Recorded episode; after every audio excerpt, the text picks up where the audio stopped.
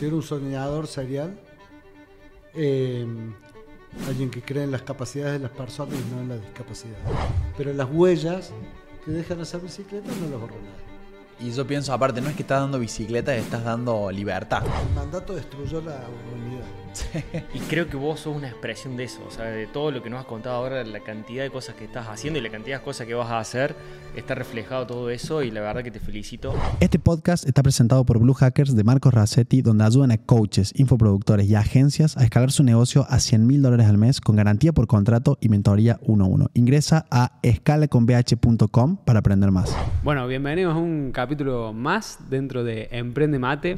Hoy en la casa, después de, de todo el viaje a Colombia, porque digo el viaje a Colombia porque hubo varios episodios que siguieron saliendo. Que todavía faltan salir Colombia.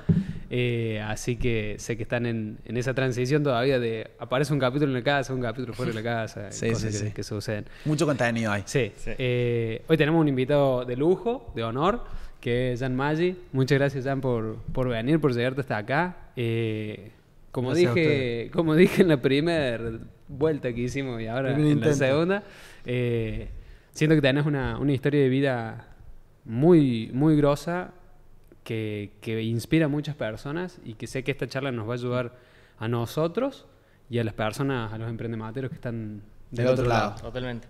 Nosotros siempre decimos que a nuestros invitados hagan la imaginación de que están en un bar con todos desconocidos, que no saben quién sos y qué le dirías a esa persona. ¿Quién es Jan Maggi? ¿Cuál es su presentación?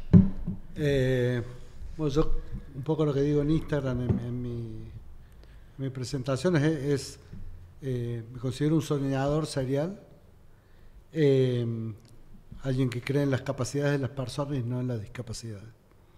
Eh, básicamente eso define, y para eso, bueno, deberíamos tener- poner en contexto a la audiencia que, nos escucha y que no me está viendo, eh, que tengo una discapacidad, que al año de edad eh, contraje un virus eh, por una vacuna, que siempre que cuento esto digo que soy pro vacunar, ¿viste? Ahora está tan... Sí, es un tema, un tema polémico Vacunas, ese. Es para, otro- para un podcast entero eso. Sí, sí, sí. Bueno, yo soy pro vacunar a pesar de que una vacuna eh, generó una parálisis, una parálisis en mi cuerpo. Eh, y bueno, eso creó eh, una discapacidad motriz eh, que me llevó a tener dos etapas en mi vida. Una de muy clara de no aceptación y una muy clara de aceptación. digamos. Entonces, a partir de ahí es eh, donde podemos empezar a charlar de mi vida. Bien. Tremendo. Bueno, Tenemos, antes de empezar, tenemos uno de los sponsors, yo te contaba, Mati Carrera, Que que hace poquito donó una bici a la fundación. eh, le hice ver tu documental para que esté al tanto y, y Mati no solamente donó porque es una excelente No persona, yo no lo conocí. no lo conociste todavía, él tenía No, ganas de venir acá, me dice, che, terminé de ver el documental, me impactó. Mati tuvo una enfermedad, que es esta enfermedad de contó. Perces, Bueno, eso, me eh, que, bueno, se sintió muy, Muy, muy conectado con lo que te sucedió a vos a otra escala, pero por eso yo sé que bueno, en ese punto yo creo que no importa el, el tamaño del, del mal o el tamaño del eh, de, de cuánto cuán grande es el problema. Creo que un problema muy grande para alguien puede ser muy chiquito eh, y un problema muy chiquito para alguien puede ser muy Totalmente. grande, ¿no? Llevándolo un poco, y, y por ahí me adelanto en la charla, pero eh, mi Himalaya para un chico puede ser ir a la plaza a jugar con sus, a- con Sí. su- lo... con sus amigos. Entonces creo que, todo depende de, de dónde estás viendo el Totalmente. problema y cómo estás parado frente al problema como para... sí. Entonces creo que todos los problemas son iguales, o todos los problemas son importantes. Esa Sí, sí, sí. Mencionaste dos cosas ahí de las cuales Sí, podríamos ahondar. Una es en, en que mencionaste la palabra Himalaya, entonces quiero que la gente que no te conoce eh, sepa a qué se refiere este, este tipo con el Himalaya, qué hizo con el Himalaya. Pero no le contemos el final del cuento. No, no, no, Sí, no, para eso- después Un poquito, un lo, dejemos, pedacito. lo dejemos ahí al final. Así es, así Dejemos- es. va- va- vamos, Vamos por parte. vamos, vamos por partes, así no le contamos el final. Bueno, del- yo lo que quería preguntar a ella, bueno, hablabas de una, una etapa de no aceptación y eso supongo que arranca, bueno, cuando empezás a crecer, digamos, cuando eras más, más pendejo, más joven o no. ¿Cómo entrar? ¿Cómo? Quiero que me cuentes un poco eso, ¿no? De la etapa de no aceptación a la aceptación. Bueno, la etapa de la aceptación de la no aceptación no fue tan, no fue tan corta, ¿no? Duró hasta los 37 años. Mirá. Eh, el cambio vino con el cambio de siglo. Ajá. Eh, y cuando digo no aceptar, era realmente no aceptar mi discapacidad, ¿no? No, no, no entender que, que eran las reglas del de juego que me habían tocado, eran las cartas Las que me habían cartas. tocado, y que pelear en contra de eso era ridículo. Era, eh, eh, o, o era una pelea Sí, que no eh, ibas a poder perdida. O sea, era, era, era una, una lucha sabiendo que siempre el final iba a ser el mismo, ¿no? La- porque yo creo que, que cualquier persona cuando acepta su condición eh, y aceptar la condición, o cualquiera sea, ¿no? O sea, aceptarse eh, no significa resignarse, ¿no? Aceptarse justamente entender esto de cuál es tu lugar eh, y, para, qué viniste y para qué y, cuál es tu misión, ¿no? Entonces, eh, eh, una vez que, que entendés eso, todo empieza, todo empieza a fluir, ¿no? Entonces, toda esa primera etapa fue una etapa donde yo me miraba en el espejo de la desgracia, no era casual o no era una cosa, una cuestión mía, hay una, había una mirada de la discapacidad donde vos nombras la palabra, nombrabas la palabra discapacidad, aún nombras la palabra discapacidad y para muchos eh, te linkeás a pobre tipo o el pobrecito, ¿no? Ujú. Sí, Lo he escuchado sí. tantas veces el pobrecito en mi vida. Eh, pobrecito nene no va a poder jugar fútbol, pobrecito nene no esto, pobrecito no, mira pobre no, él no baila. Eh, y en definitiva ese pobrecito en algún momento te lo terminás creyendo. Sí. Sí, sí, sí. Eh, Una pregunta Sí. clave para poner en contexto a las personas. ¿Cuándo inicia esto? ¿Cu- ¿Qué edad tenía aproximadamente? Al año. no, A- eh, a mi- la- la polio mía Sí, la al año. Al año. Cuando Bien. yo en el proceso de empezar a caminar, eh, me ponen esta vacuna que teóricamente me, debía proteger, la, la Sabin. Ajá. Yo ya tenía una, en ese año que, digamos, la polio es una, ya casi no se conoce porque es una enfermedad que... Bastante. un, un virus que está erradicado. casi erradicado. Sí. Eh, faltan dos países. Mirá está, vos. está muy latente porque la misma globalización que hay para el mundo para comerciar está para los virus. Claro. O sea, hoy te sube- Usan sube- el mismo bondi. el mismo, claro, el mismo avión que se toma un, un ejecutivo se puede tomar un virus. Entonces, Sí, sí, sí. eh, todavía, para, para que realmente desaparezca, no tiene que haber nada en el planeta, mientras tanto. Pero bueno, Pero está muy se ha- se ha controlado. reducido mucho, claro. Gracias a la vacuna, ¿no? Eh, entonces, eh, eh, hasta antes de esa vacuna, la Sabin, estaba la SAL, que era virus muerto, entonces no generaba lo que generó esta vacuna en mí, que es un virus desatenuado que entra en el cuerpo. Y se activa, digamos. Claro, que no, no estaba tan desatenuado, es una vacuna que falla, claro.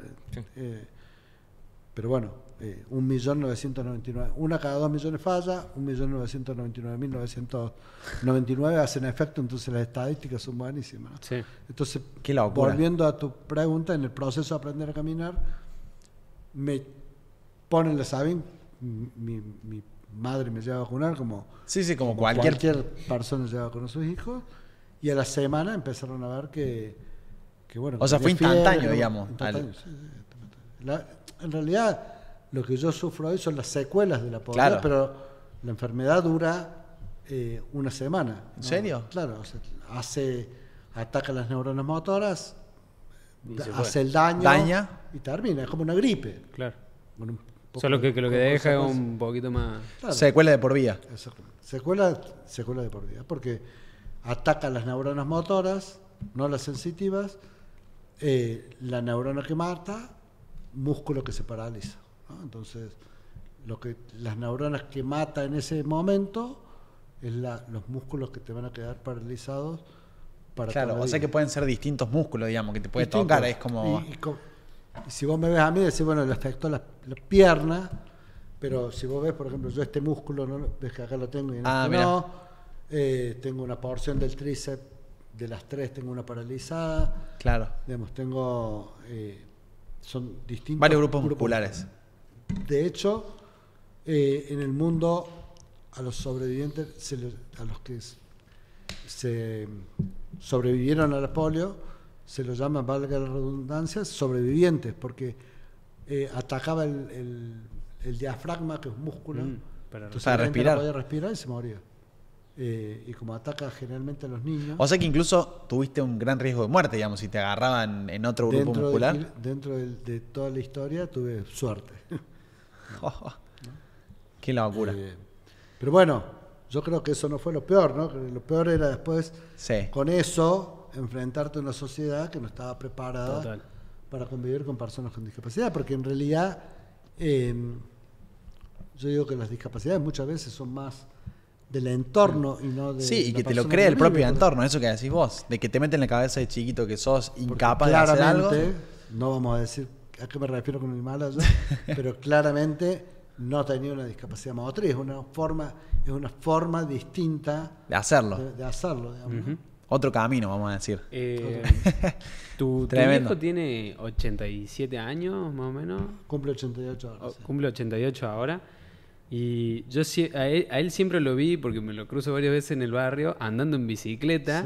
Y no es, sale a andar bicicleta por, por el Con barrio, 88 no. sigue pegándole a la bici. le 60 mete-. Sí, sí, sí.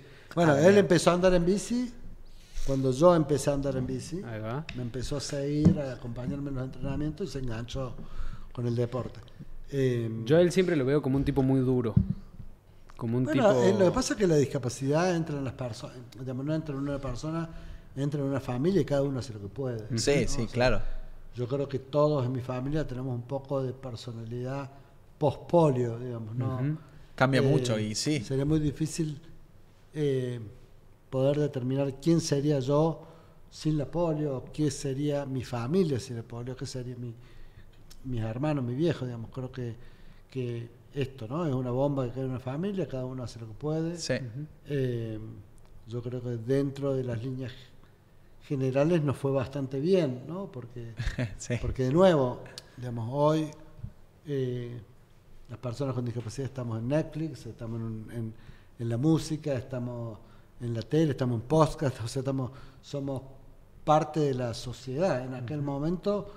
eh, Había cierta no era y. Yo cierta mirada. Yo siempre doy el ejemplo de los chicos eh, o las personas con síndrome de Down, ¿no? En Sí. aquel, eh, eh, el- la, la mayoría de las personas con síndrome de Down en mi época de, de niño de- o de joven eran gordos. Y eso tiene una explicación porque los metían al frente del televisor, se los tapaba, se los dejaba... O sea, el chico se desenvolvía en el círculo familiar Claro, solamente. nada más. Hoy el chico con síndrome de Down va al colegio, va a la facultad. Sí, sí, hace va deporte. Hace deporte. o sea, entonces tenés la línea, o sea, tenés el mismo porcentaje de gordos que hay en, la- En persona común, personas sin discapacidad. Exactamente. Entonces, eso es un ejemplo.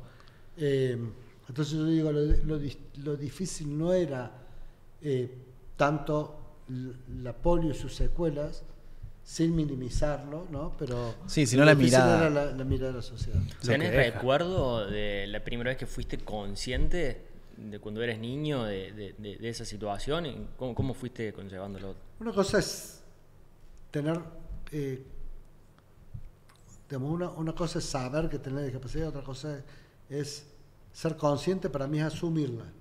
Sí. Eh, yo creo que lo asumí en el momento que a los 37 años, eh, producto de, este, de esto de mirarme en el espejo de la desgracia, eh, bueno, uno tiene que buscar un escapatorio y mi escapatorio era los excesos, entonces en algo me tenía que refugiar y, y era Sí, sí, exceso al trabajo, exceso a las comilonas, exceso a las borracheras. eh, yo en términos, mi próximo desafío es correr el rally el año que viene. El rally.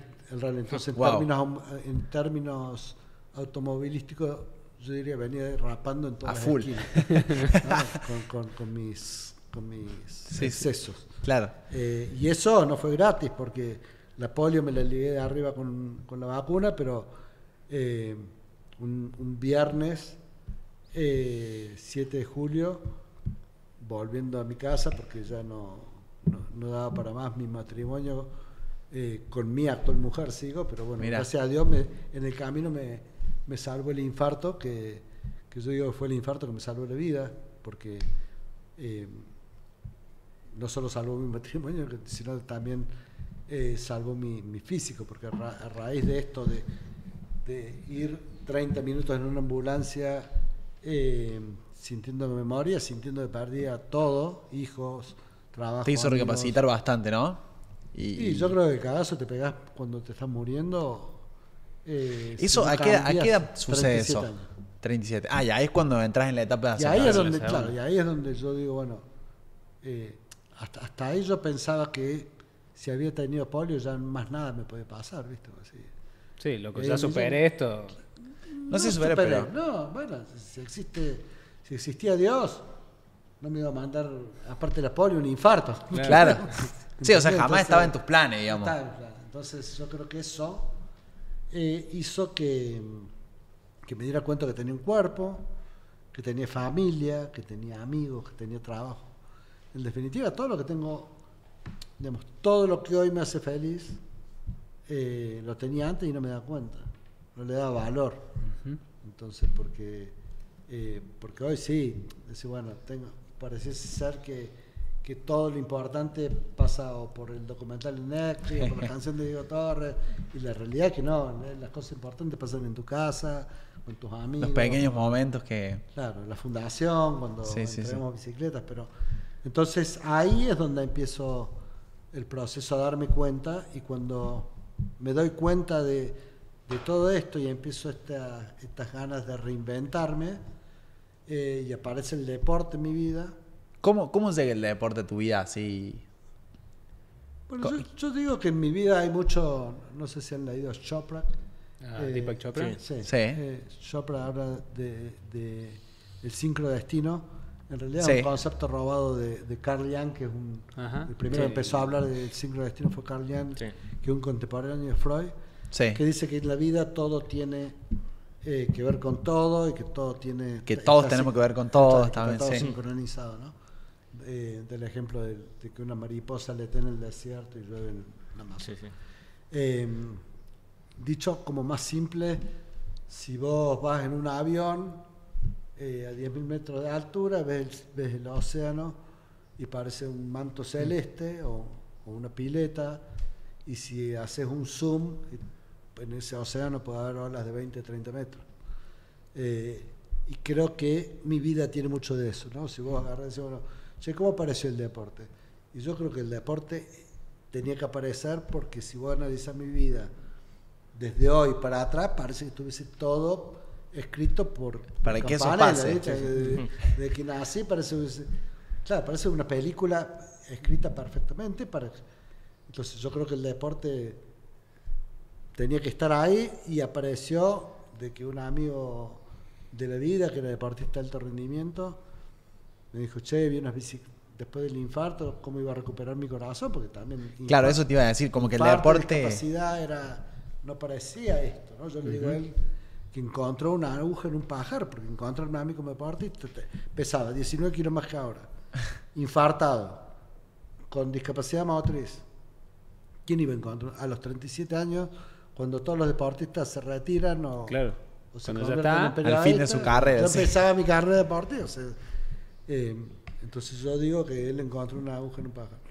Había visto unas bicicletas de mano que corrían adelante en la maratón de Nueva York y me propuso comprar esa bicicleta para recuperar mi corazón.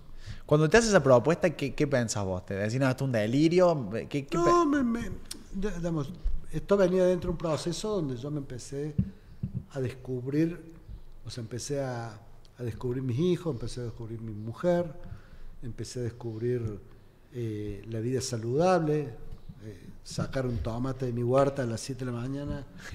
Eh, entonces empecé a hacerme amigo y a, y a- tener claridad en mi cabeza, porque tampoco era, eh, cuando venís en una vida vertiginosa, chorreando aceite en toda la esquina, indudablemente tu cabeza está perturbada. Entonces ese, eh, eso fue lo que, en, en definitiva, eh, es como que estaba disfrutando mucho de todo ese descubrimiento. Entonces la bicicleta aparece en ese contexto.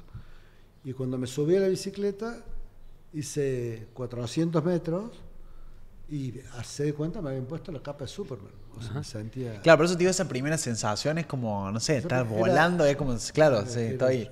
era yo con un cuerpo que había estado preso literalmente 37 años en mi mente, yo siempre grafico esto con, viste, esas películas de los tipos están 50, 60 años en, en cárcel y le abren el portón y salen por primera vez. Sí, correr así. Mandela, que eso, viste, me imagino.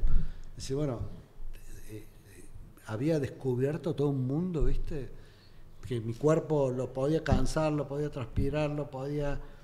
eh, Exigir. Claro, me podía llevar de un lado a otro. Entonces, al segundo día le dije, che, negro.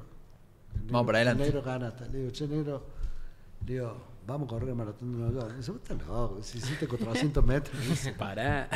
O sea que ambicioso es una palabra que también te describe un poco. No, yo creo que he sido, bueno, lo, como empecé, ¿no? Soñador sí. serial.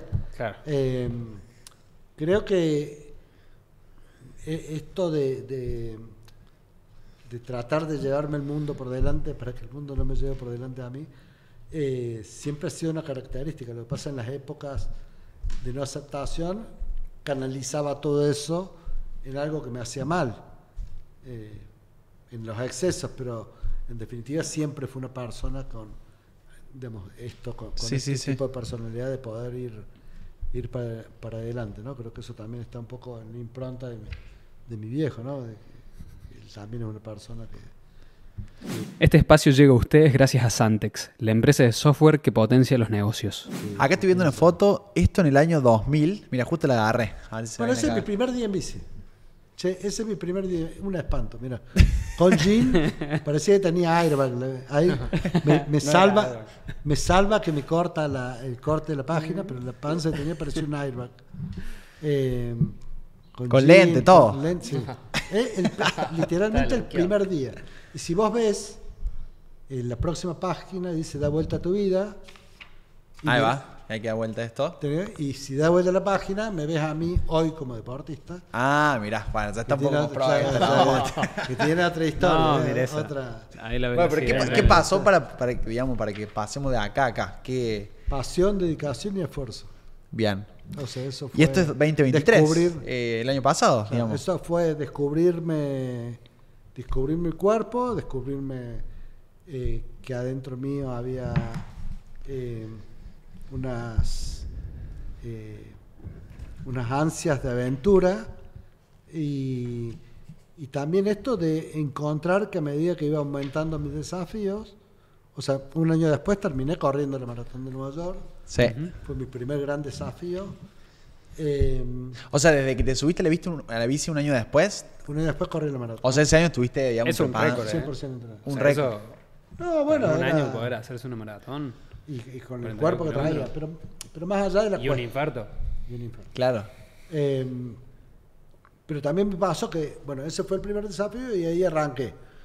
Entonces, bueno, corrí más maratones, después corrí un Ironman, eh, representé a Argentina en los Paralímpicos de esquí de nieve. Eh, y bueno, y después, Y después vino- tenemos acá sí la, la sorpresa. ahora sí. Y ahora, para antes de que pasemos eso y Sí, sí, lo quería largar y Sí, ahora... sí, sí. Te vi, te vi también que hiciste eh, bautismo en aguas heladas. Bueno, ahora hace poquito, fui en, en este febrero fui a la, a la Antártida, fui en una expedición Ah, a la. Antártida y me hice el bautismo en, en la Antártida, tirarme el agua en la Antártida. Hicimos una expedición de 12 días en kayak. Ujú. Qué locura. Nosotros practicamos el método Wim Hof, que Ah, parte de sí, eso yo también es lo hago. meterse en el, sí, en el yo- frío. Yo me meto en la ducha a la mañana y Está bien. Sí, sí, sí. la cubeta con hielo. también. Ahora, yo quiero, para, para dimensionar yo, practicante del método Wim Hof y meterme a, a hielazos, la brecha entre eso y tirarse No, a nadar. No, en aguas abiertas, frías. No, que no te tirás a nada. Te tirás, te agarran con una soga y, y por la duda te sacan. digamos. es, yo creo que es más bravo el método Wim Hof por, por, el- por el- lo que se prolonga en el tiempo Ajá. a que esto que es como vos decís un bautismo. ¿no? Claro. Ok, Lo bien. interesante de la Antártida fue justamente los los 10 días estos de bueno, Sí. cruzar, el, cru- cru- cruzar Cuando- el canal del Drac, que, que hay olas de 20 metros, estas olas que hablábamos recién. Sí. Eh, Mierda. Es, y bueno, hicimos una expedición en kayak. Sí, acá están. Interesante. Bueno, acá hay varias. Sí.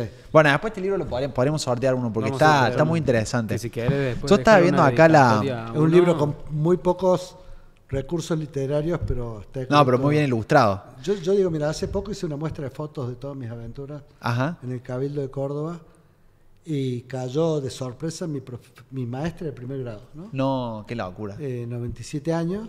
No, ¿y la reconociste? No, ella me reconoce a mí, ella me había visto en la tele y vio la vio Claro, dijo, la ah, ese era, fue. veo. se hizo llevar. Y, pero digo, si hoy apareciese mi profe de literatura, se caería de traste porque Me escribiste un libro eh, también. escribí un libro que yo era un animal en el colegio. que- pero bueno, por eso carece de recursos literarios, pero tiene... No, no, está, está bien ilustrado y está interesante. Estaba viendo ahí la foto cuando cruzaste la, la línea de, de final, digamos, la meta de, de la maratón. ¿Qué sentiste ahí? Cuando Bueno, llegaste ahí dijiste, ¿qué, qué pasa No, ahí? yo creo que ahí es como decir, bueno, eh, quería más, ¿no? Quería, quería más ¿Qué maratones. es lo que sigue? Claro. quería- de hecho, la maratón la corrí el 5 de noviembre del 2003 Sí. y en enero ya me fui a hacer los Siete Lagos a- y bueno, y ahí no paré más. Ahí empecé toda esta carrera eh, deportiva que tiene, digamos, que tampoco tiene que ver con el deporte, ¿no? Porque si vos te pones a ver, yo no soy ni maratonista, ni alpinista, ni esquiador, representé a Argentina en los Paralímpicos de esquí nieve, eh, crucé los Andes a caballo, llegué al paso más alto, ahí viene ahora, llegué al punto más alto del planeta con la bicicleta, que se puede llegar con la bici en la cordillera del Himalaya, pero tiene que ver con esto de que a medida que iba aumentando mis desafíos, eh, mi voz por la derecho a la discapacidad o por cambiar este concepto errado de la discapacidad, de que de- al lado de una persona con discapacidad de un pobrecito, se iban alzando, eh, bueno, hasta tal punto de esto, ¿no? De que el ganador del Oscar, Juan José Campanella, que escribe el prólogo del libro, Sí, lo eh, hizo este documental que se llama El Límite Infinito, que está en Netflix. Que lo pueden ver en Diego Netflix. Torres hizo la canción Hoy, que, bueno, como lo más representativo, ¿no? Sí, sí, sí. Eh, pero bueno, hay infinidad de, de notas periodísticas. Está bueno eso que decís porque es como que trasciende mucho el deporte y viene a dejar una huella que es como vos decís. Para la gente que está escuchando y está Porque- viendo, es como sentar una base de che, Porque la rompamos con eso que, que- que Porque no es la así. realidad también es que las medallas, las copas, las marcas, o sea, no hay registro que una persona con discapacidad haya llegado al punto que yo llegué en el Himalaya con la bici. No hay fui la primer delegación argentina que fue a representar a Argentina en un Juego Paralímpico de Invierno. Eh, fui la primera persona con discapacidad en pisar la Antártida. Entonces digo, pero todo esto son marcas Sí, que sí. va a venir alguien Y le va a si yo me romper. tiro un segundo en la Antártida, va a venir, se va a tirar cinco minutos y chao mi historia. Chao Jan Magic. Sí, O pero sea, fuiste el que animó Está bien, pero digo, que desencadenó. Sí, hay algo más. Lo que él dice es que hay algo Pero más, lo no que es el importa, récord. Lo que importa es las huellas, ¿no? Entonces esto, es- todo esto tiene un Mm. sentido si le sirve a alguien más. Y bueno, haber llegado al Himalaya y haber trascendido eh, en, los medios del mundo y que el documental esté en 175 países, en 47 idiomas, hace que eh, la historia tenga que tener un sentido y el sentido fue la fundación y que fue esto, ¿no? Eh, poder contagiar a otros a que salgan de esta no aceptación a la aceptación y donde yo creo que el deporte eh, es mágico para cualquiera, pero para las personas con discapacidad tiene una magia suprema, entonces los invito a ese cambio. Y por eso surge la Fundación Magic y qué, y qué hacemos, bueno, entregar bicicletas, que fue lo que me transformó en mi vida. Eh, y ya hemos entregado más de 2.500 bicicletas. Qué locura. ¿Y ¿Qué quiere decir? ¿Y ¿Por qué cuento esto? Porque las medallas, algún nieto, tataranieto los va a tirar, porque vieja Sí, sí, oxidada. Las marcas va a venir alguien y va a hacer lo que yo hice en 15 días, lo va a hacer en 12. Lo que yo dure un segundo en el agua, el otro va a durar 10. Y chao mi marca. Entonces, pero las huellas que dejan esa bicicleta no las borra nadie. Y entonces, Sí, y yo pienso, aparte, no es que estás dando bicicleta, estás dando libertad. Digo, no es que- una que- bicicleta. No, y aparte es, es esto de poder multiplicarte, con las bicicletas, con lo que sea. Digo, en esta vida, si no pasas y, y generas empatía en la gente y no, y no podés que tu historia sirva para otro y no para vos sola, salir de tu ego y, y, Sí, sí, y poder- ayudar a otros que... poder multiplicarte, digo yo, ¿no? Ya tenés puestas ahora unas piernas biónicas Sí. y que eso... Sin batería. Que se quedan sin Sin batería recién. pero, pero están puestas. Eh, que más allá de eso y lo loco que pueda sonar, vos fuiste el primero en, en ponerse esas piernas Sí. también con, con esa empresa. Eh, ¿qué hace que sea tu, tu ambición tal de- del punto de animarse a, a- a ser el primero en tal cosa tan, Sí, tan yo creo importante? que, que la, la principal eh, cualidad que tengo es ser curioso. ¿no? Entonces, esto de ser curioso y ser. Eh, creo que es muy importante a la hora de crear, ¿no? O sea, a la hora.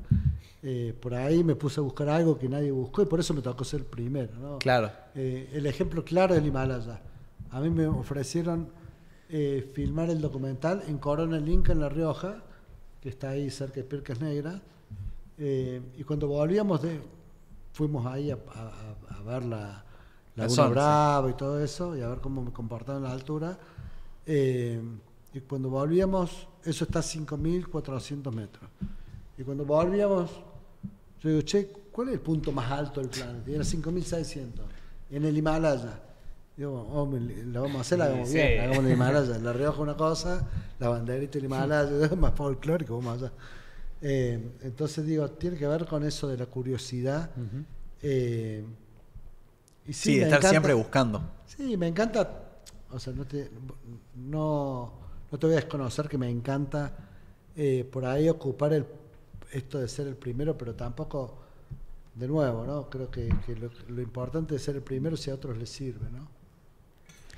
Lo del Himalaya, que, que quiero que nos cuente ahí. Y... Bien, y después vamos a esto, que también es, Sí. es interesante. Himalaya, para la gente que no sabe, estamos hablando de, de qué altura. 5.600 5.600. 16.800 metros. Pies.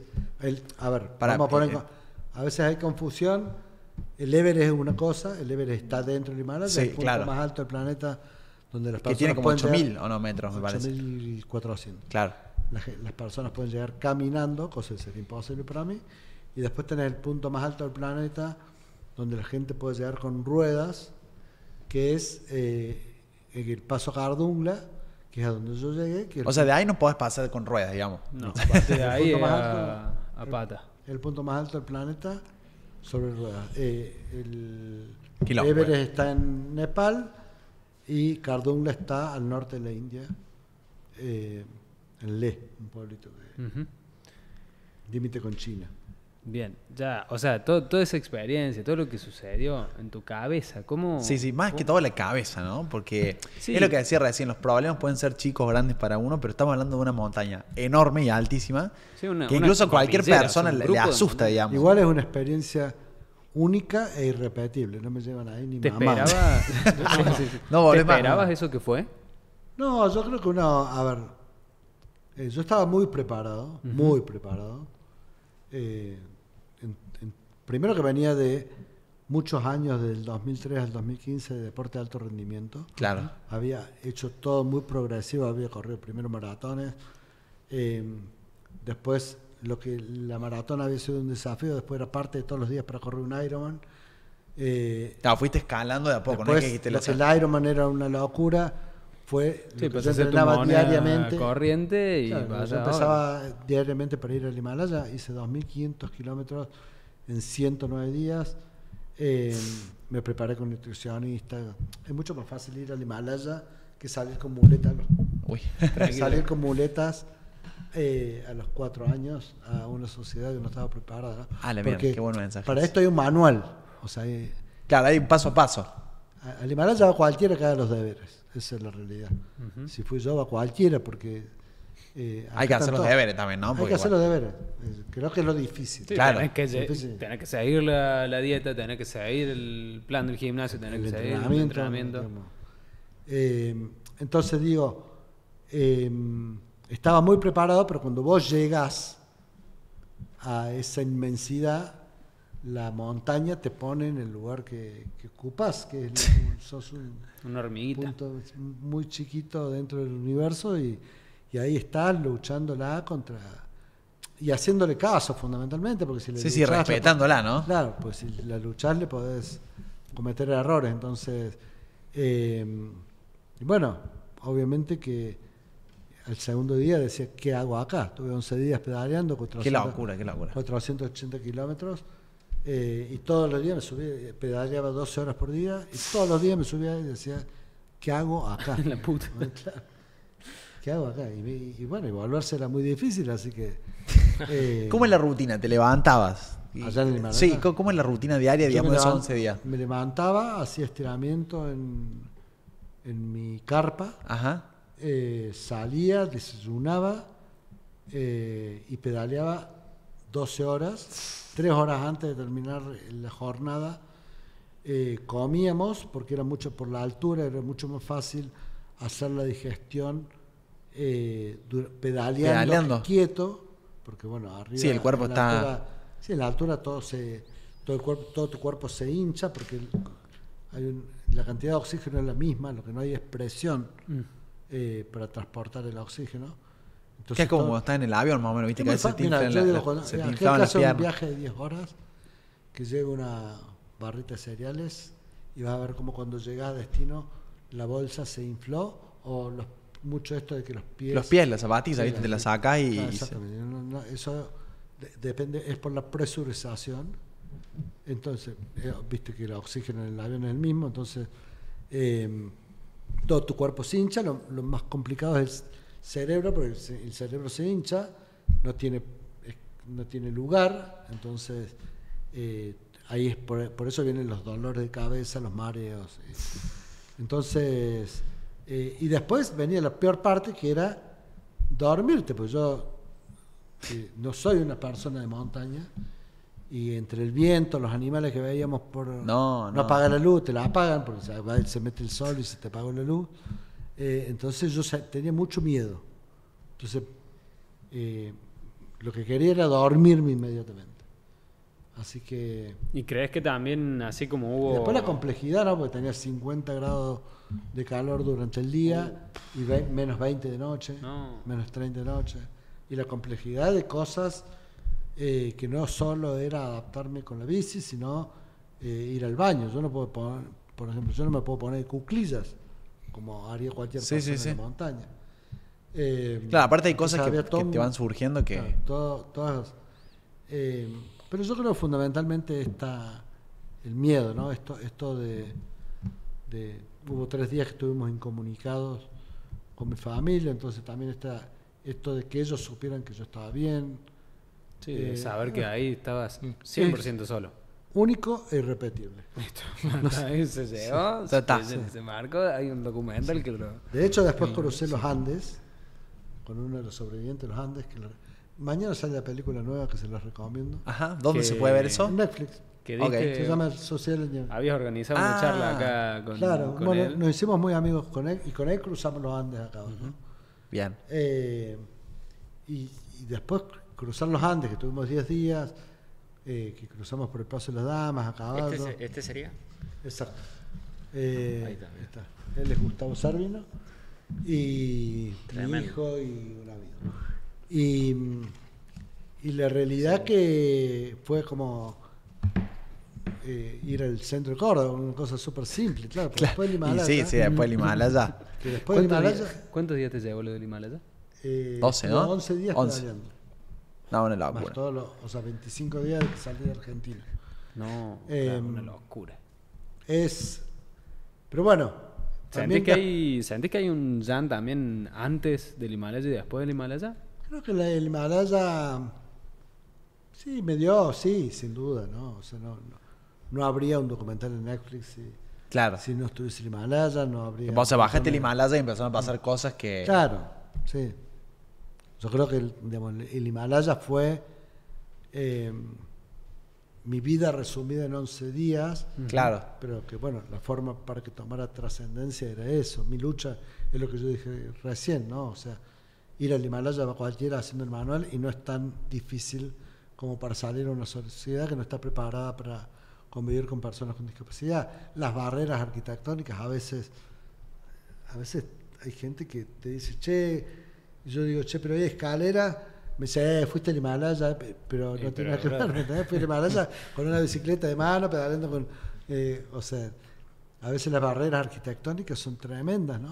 para, para- y, no- y no solo para las personas con discapacidad, el 40% de la población del mundo eh, necesita accesibilidad, o los adultos mayores, o la- aquellos que transitan discapacidades motrices momentáneas. Sí, y no está pensado para la- eso. Las madres con los cochecitos de bebé. Embarazada, Eh, sí. entonces, eh, y, y eso por ahí es mucho más difícil que ir al Sí, Himalaya, al ¿no? Entonces, eh, Y pero sí, de- definitivamente creo que... Hay un antes y un después. Sí, sí, creo que fundamentalmente hubo un cambio importante dentro de mí que, que me dio primero la confianza que hoy me decís, che, escribirle a Coldplay para que te regale la guitarra y le escribo y nos regaló la guitarra Coldplay para, No, Ah, ¿sí? para, para la fundación.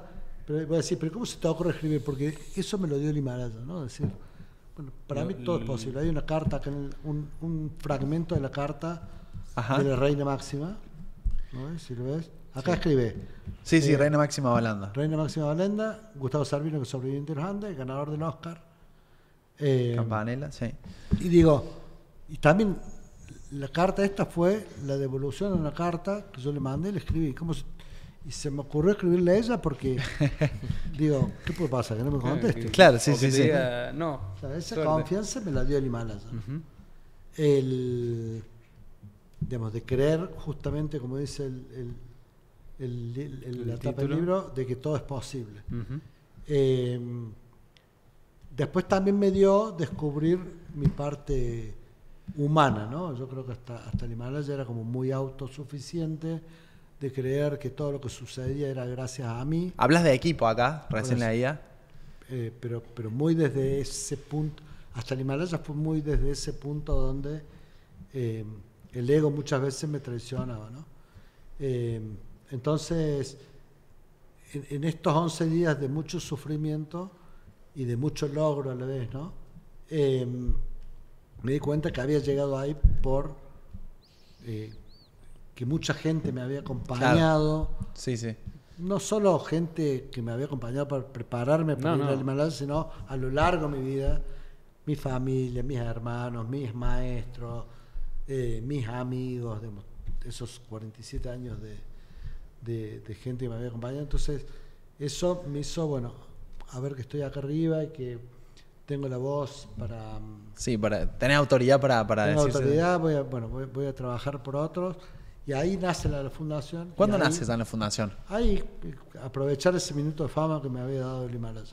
Bien. Entonces empezamos, empecé a descubrir como mi costado humano, ¿no? Esto de que me afectaran. Si alguien quiere donar una, una bicicleta, ¿dónde lo puede hacer? En, en las páginas de la fundación eh, o en mis Instagram, yo estoy, eh, estoy en casi todos lados como Maggi OK, eh, la fundación es Fundación Jan Maggi, eh. Jan como, como Jean. J-E-N, como Sí, Jean sí, sí, en francés, como, Como Jean. como Juan en francés o como Jean En inglés. eh, en inglés y, y ahí pueden hacer eh, buscar los métodos de pago todos. Viendo tus redes, eh, no pude evitar ver que, que tuviste una experiencia de gravedad, de, Bueno, de estoy- gravedad cero. Estoy trabajando en un proyecto muy ambicioso que es ir al espacio. Ajá. Tremendo. Eh, bueno, estuve haciendo todo el entrenamiento. Soy, estoy recibido para hacer un, buen, un vuelo suborbital. Eh, Ajá. O sea, de- ya estás en condiciones de hacerlo, digamos. Sí, de hecho tenía el, el asiento número 400 de Virgin Galactic. Ajá. Eh, bueno, Virgin ahora eh, va a estar en tierra por un tiempo por, un- por problemas técnicos con la nave. Ajá. Sí. Eh, entonces, eh, la FAA le ha pedido que pida actualizaciones sobre la nave, entonces tiene que hacer una nave nueva. Eh, y estoy trabajando con SpaceX para, para hacer los entrenamientos para un vuelo orbital. O sea que probablemente estamos al frente de alguien que va a Va a ir al espacio espacio. pronto. Claro, yo justo ahora estoy leyendo el libro de Elon Musk Ah, y estoy justo en el capítulo ese que habla de Inspiration 4, que es justamente, no sé si estás al tanto, que mandaron... Ya lo mandaron. Sí, tal bueno, cual. Yo estaría dentro. eh, O sea, hay flacos que están ahora allá. No, no. No, que fueron- No, por, por eso, te, te cuento rápidamente Sí. lo que es el, el mundo espacial. Vos lo desconoces, Sí, pero sí. lo- a los otros vuelos suborbitales que el, el cohete sale y vuelve. Sí. Pues se llama suborbital porque no orbita la Tierra. Ah, ok. Después tenés, llega a 85 kilómetros por hora, a ch- 85 kilómetros de la Tierra. El de Blue Origin llega a 100 kilómetros de la Tierra. Después tenés el vuelo orbital, que es el que te orbita la cápsula de la Tierra, que da una vuelta cada 71 minutos. Y después lo que vos hablas es la estación espacial, Sí, sí, sí. está a 400 kilómetros de la Tierra y es donde van astronautas y se quedan ahí por determinado tiempo. Sí, sí, sí. Sí, investigaciones. tenés la Luna a 400.000 kilómetros de la Tierra. Entonces yo estoy certificado para hacer el vuelo suborbital. Ok. Estoy en conversaciones para hacer los entrenamientos para el vuelo orbital. Y dentro de los vuelos suborbitales solo salieron 10 10 naves de, de- en total entre Blue Origin y Virgin Galactic. Ajá.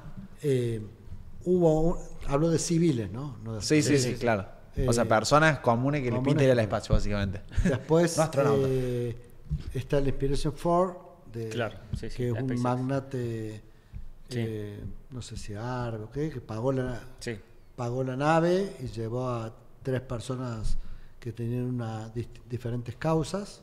Entonces volaron por una causa y estuvieron tres días Dando la. Yo apunto a prepararme para Algo así. hacer eso con SpaceX.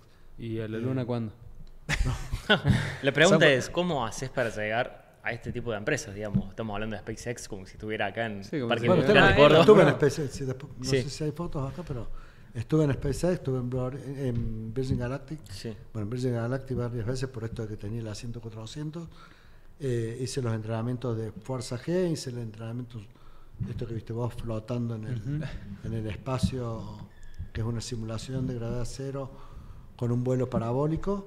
Eh, estuve volando un jet L-31 eh, y llegás, yo digo, las cosas y los milagros están ahí, tenés que salir a buscarlo. Hace 12 años, por ahí yo buscaba que el espacio sea lo que después fue el Himalaya. Claro. Claro. 12 años atrás empecé a escribirle, cuando estas compañías empezaron a hablar de llevar civiles al espacio, empecé a escribir, la mayoría de las respuestas eran no por la discapacidad. Cuando salió el límite infinito en Netflix, Cambió eh, un poco una la- semana antes de la presentación, mandé el documental a las tres compañías eh, y dos de ellas me contestaron, SpaceX y Virgin Galactic. Cuando decís mandé, buscaste el correo por internet, Google y le mandaste. empecé, bueno, eh, Virgin Galactic tenía contacto, o sea, Sí, te- claro, por- ambas, las tres compañías, Blue Origin, Virgin Galactic y SpaceX, eh, vos podés ingresar hoy y anotarte. Claro. Sí, sí. En la, por la página web. En, SpaceX necesitas 200 millones de dólares para, para comprar la, la nave, la- o sea, no la nave, sino el viaje. Sí. Eh, pero digamos, podés acceder. Eh, después, en, en- en el caso de Virgin Galactic, eh, teníamos un contacto, Vanessa Durán, que es una cordobesa que Ah, había estado sí. con Richard Branson en la, en la isla esta por una, por una cuestión comercial. Eh, ella nos dio el contacto del que era gerente comercial de en ese momento de la parte de Branson de, de vuelos Sí, sí, de Virgin Galactic. Galactic. Eh, y en SpaceX, eh, después está esto, ¿no? El documental de Netflix, Sí. así como el viaje al Himalaya me abrió muchas puertas para contar mi historia. Netflix y el que lo haya hecho ganador del Oscar te da cierta chapa como Claro, para decir, bueno, che, hablar. soy fulano de tal, Aplicar. documental en Netflix, Claro. Sí. la conversación, Sí, sí, o sea, le, le- le vas diciendo, bro, claro, acá está vas mi- tirando el currículum y ahí, sí, ahí sí las marcas y las medallas sirven. Te dan un poco más de bola. Sí. Sani, ¿tu vida hoy cómo es? Como para ir cerrando, no sé cómo estamos de tiempo. Eh, ¿Estamos bien? Ok. Mi vida... ¿Tu vida hoy cómo estás entrenando? Bueno, te querés ir al Vengo espacio. comer solo- con mi hija Sara. Está por ahí Eh, bancando. Bien. Estoy entrenando, estoy preparándome para correr el rally argentino. Eso nos dijiste recién. Eso es el año que viene encima. Eh, O a- este año, para. No, este- Estamos en 2024. este. Voy a correr con el campeón argentino de rally Bien. de la temporada pasada, Manu eh, Torras. Ajá. Eh, con él voy a correr las tres primeras fechas. Él salió campeón argentino de rally en una categoría más baja. Ahora vamos a correr en la categoría más alta de, que hay en Argentina. Tenemos que ir a verlo. Sí. ¿Dónde? Sí. Bueno, te- por eso vamos a correr las tres Pasa dirección. Vamos a correr con, vamos- corro con el campeón argentino de rally, con el, con el equipo de Gabriel Pozo, Ah, sí, sí. eh, que bueno, que tiene un equipo de, de- de punta. Y vamos a correr eh, marzo, abril y mayo, que son las tres primeras fechas. Y si nos va bien, vamos a seguir. Perfecto. Eh, Cuando decís correr, es- vas yo, a yo con- copiloto. vos copiloto. Piloto y copiloto. Eh, vamos, uno es cerca de Tandil, Córdoba y Catamarca con Río. Excelente, lo de Córdoba, estamos ahí. Estamos ahí, los Y la de. Córdoba está bueno porque sería una fecha del campeonato sudamericano. Ah, mirá. Está bueno. ¿Y se hace en qué parte, en qué trayecto de Córdoba? ¿No es el Cóndor Copina, sí? No. Bueno, eh, depende. depende, claro. del- Depende del tramo. depende el día, el, depende el, el- la fecha. Claro. El año que hacen el los circuitos. Claro. Tremendo, Excelente. qué bueno. Ahora el martes que viene voy a hacer otra prueba. Ahí nos pasa la data. Excelente. Jan, eh, Y mi vida es nada, es estoy muy abocado a la fundación, eh, mu- muy abocado a mi físico, sé que, que tener mi físico saludable hace que mi cabeza esté saludable, que se piense eh, mucho más claro y que tenga mucho mejor calidad de vida. Eh, soy muy familiero, me gusta viajar mucho. Ajá. Eh, bueno, el año, el año pasado estuve en Ucrania eh, llevando bicicletas de la fundación en una ayuda humanitaria. O sea que tenés bicis repartidas por el mundo ya. Sí. Eh, este o sea, en el 2003 fui a Antártida. eh, tuve- hice muchos viajes también. eh, tengo muchos viajes previstos para este año también, así que Excelente. lo que trato es de no caer en la rutina. ¿no? Bien. Claro. Y, mantenerte en movimiento, ¿no? sí. En, en todo aspecto, creo. Sí, hay un dicho que dice que, que creo que está acá en la frase en el libro, que si quieres que algo se muera, déjalo quieto, hay que moverse. Hay que moverse, muchachos. Bien. Tremendo. Jan, te tenemos un, Sí. un pequeño Bueno. regalo. Excelente. que ya que Bueno. viniste con tu asistente, Uh, quizás lo puedas compartir con ella. Ah. Sí, ahí tenés para elegir Sara. alguna experiencia. Ahí tenés. Uh, bueno. Sí, es para que elijas vos la experiencia que, O sea que más este- te este guste. regalo- esto, hace Sí. muchos años. Uh, mira. No, no incluye experiencias a la luna ni, ni a la No, Antártida, a la pero luna bueno. no incluye. A la después ¿Esto tampoco. es de Córdoba? Eso acá de Sí, Córdoba, sí. sí, Golden Pack se llaman. Eh, después vos ingresás el código, Sí, sí, es sí. En, lo- en la web esta, y te Tengo dice... cinco hijos y mi esposa va a ser difícil con quién lo compra. Y bueno, ahí va a tener que negociar. se Yo creo que hay, Sara, hay se un punto ahí para se Sara que merece, va a se venir hasta sí, acá. sí, que se Se lo merece el asistente. Está perfecto, muy bueno. sí, bueno, sí. muchas gracias. Así bueno, Gracias. nada, la verdad que gracias. Tu historia disfruten el libro. Sí, Sí. esto lo vamos a leer. Yo, eh, me quedé con algo de todo lo que dijiste. Creo que estoy viendo un futuro más, más presente futuro donde todos vamos a ser múltiples personas con múltiples talentos, desde el que hace es abogado va a ser poeta, va a ser artista y creo que antes era bueno, era abogado y era abogado toda tu vida. El O, mandato. eh, y El hoy mandato creo que el, vos man- el mandato destruyó la humanidad. y creo que vos sos una expresión de eso, o sea, de todo lo que nos has contado ahora, la cantidad de cosas que estás haciendo y la cantidad de cosas que vas a hacer, está reflejado todo eso y la verdad que te felicito por Bueno, todo gracias. lo que Yo una pregunta que siempre haciendo. hago cuando voy a las empresas y se la hago a ustedes ahora y a la audiencia Ay, ay, ay. Nos mata. eh, no, ¿están contentos con lo que hacen? Sí. Sí, ¿cuánta sí, gente- sí. Yo voy, a- yo voy al, al- al médico y sale eh, y ve- ves, ¿no? Eh, fulano es tal, doctor fulano es tal, traumatólogo, padre, hijo, nieto, digo, todos querían ser médicos. Hay algo ahí que no, no cuadra. Hay mandatos ahí, ¿me entendés? Y Sí. en ese mandato te puede pasar la vida siendo un infeliz. Sí. Porque Sí, te la pasas digo- viviendo la vida que otro quiso, pero o, no lo que vos querías. o el otro mandato, ¿no? Decir, bueno, eh, a los 18 años terminaste secundaria, tenés que estudiar, te tenés que casar con una persona del sexo opuesto, tenés que, después que terminaste la facultad, te- te- o cuando estás terminando la facultad, te tenés que casar, tenés que tener hijos y Sí, tenés sí, que sí. querer a tus nietos, o sea... Sí, sí. Totalmente. ¿Y cuándo, ¿Cuándo vivís? ¿Cuándo luna? disfrutas? Claro. por, ¿Cuándo por- subí el por- por- por suerte esas cosas han, han cambiado. Han cambiado. Yo creo que eso es un cambio positivo que hemos tenido en los Y en últimos esos años. mandatos era la persona con discapacidad, un pobre tipo que se tiene que quedar en su casa. Sí, que la mamá todo el día con él. Que, Claro, sí. ¿eh? que tiene que ser súper protegido. Entonces digo, Sí. Sí, eh, Y yo me llevo algo lo- muy lo que voy a decir interesante. es súper razona- es súper, ojalá el abogado pueda ser poeta, Sí, eh, sí. el contador pueda ser Sí. músico, ojalá pueda...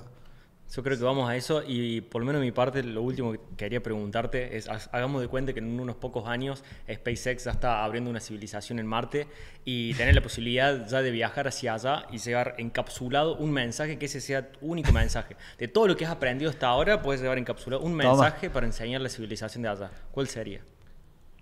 Yo digo siempre, ¿no? Atrévanse a soñar. O sea, un hombre sin sueños. eh, a mí muchas veces me preguntan, ¿qué, pero ¿qué te motiva a seguir si ya llegaste, o ya esto, ya lo otro? Digo, para mí, yo me siento vivo si todas las mañanas me levanto con un sueño. ¿no? Entonces creo que, y el, y el mensaje es, ¿cómo se cumplen los sueños? Haciendo lo difícil e intentando lo imposible. Ese es Tremendo. mi Y ahí yo lo que quiero dejar que me, que me, me recho, va, me rellebo es como que tampoco esperemos a que nos pase algo grave o malo para darnos cuenta de lo que tenemos, ¿no? Como que Y hay muchas cosas que uno tiene al lado y, y por ahí uno va y no y hasta que no te no tenés un infarto o algo así, no te das cuenta y, y siempre estuvo ahí. Entonces, seamos más conscientes de eso, disfrutemos los momentos. Y ser empático, ¿no? El mundo necesita más, más empatía, más. Hay gente que está laburando 12 horas por día sentado a alguien al lado y no sabe si No sabe ni el nombre. tipo de al lado tiene un hijo con cáncer o tiene o se acaba de separar o tiene cara de orto todo el día y no sabe por qué tiene cara de orto todo el día, Claro. ¿me entendés? Capaz Es- pensar que es un malhumorado y en realidad tiene una Claro, situación muy. eso, es muy eso es empatía y es, es lo que tiene el mundo. ¿no? Y yo he tratado mucho con astronautas, con esto de los entrenamientos. Eh, ¿Tienen empatía los astronautas? sí, los, los astronautas son los tipos que más, para mí. Bueno, viste que está el, eh, esta, este dicho de, bueno, de cuando nace el día del amigo, que cuando pisan la luna Claro. le dice, anda vos. Bueno, eso porque los yankees son marketing. Sí, bueno, pero digo, capaz que por algo, de algo lo sacaron, digamos. Lo de la luna también es una historia muy interesante porque Sí. ustedes saben que el segundo hombre que pisó la luna es Buzz Arlin. Ajá, sí. Buzz Arlin, Bob, Buzz, Arlin- eh, Buzz, Buzz, Buzz Lightyear. Sí. es por el- Sí, Ah, por Lightyear. por- es por el nombre de él. Ok. Sí, sí. Ah, no Pero sabía este eso. tipo terminó dando charlas por todo el mundo. Pero no porque pisó la luna, Por la peli. no, porque cómo salir del alcoholismo. Mira. claro. Es tremenda la historia. Claro. Un Que plot todavía, twist ahí. ¿eh? Sí, sí. de- El- de pero, ¿eh? pero todos coinciden que cuando ves la Tierra en un todo, te das cuenta y ves el universo, o sea, la Tierra, la famosa canica azul dentro del universo, eh, ahí no hay líneas políticas, o sea, es una... Qué locura eso, ¿eh? es para hacer otro que episodio, una, una gran nave de 7 mil millones de tipos eh, adentro, donde una nave perfecta, porque vos salís a 85 kilómetros de tierra, solo 85 kilómetros, ni siquiera llegás a Villa María, Claro. y tenés que usar máscaras, trajes especiales por la radiación, o sea, esto es una, una nave perfecta. Sí, sí, sí, increíble. Podés tomar sol en la pileta. Y está todo bien, te sin pone un ropa, poco Sin de- prenderte fuego. sí. Tiene agua potable. Y, y nos peleamos y tir- y tiramos bombas. Y de acá para acá no pasás. ¿Me entendés? Y esto es mío. Y, Y estamos todos en el mismo círculo. Es la misma La misma nave. nave. En la misma no le nave. pedía huevo al vecino porque se enoja. Sí, sí, sí. Excelente. Bueno, chicos, bueno. muy lindo Bueno. episodio. Gracias. Un gusto. Eh, gracias por los regalitos. Sí, este mate va a estar placer. presente también acá en, en nuestras futuras charlas. Y bueno, qué coincidencia, ¿no? Porque, Sí. A ver, que tengan los mates en el baúl del agua. sí, sí, sí. Los libros, todo. Acá que el Tremendo. programa se llama así. Bueno, Excelente. gracias. Así bueno, muchas gracias y Bueno, hasta la Próximo podcast cuando vuelva del espacio. Dale. Perfecto. Seremos más que esto. Este podcast está presentado por Blue Hackers de Marcos Rassetti, donde ayudan a coaches, infoproductores y agencias a escalar su negocio a 100 mil dólares al mes con garantía por contrato y mentoría 1 a 1. Ingresa a escalaconbh.com para aprender más.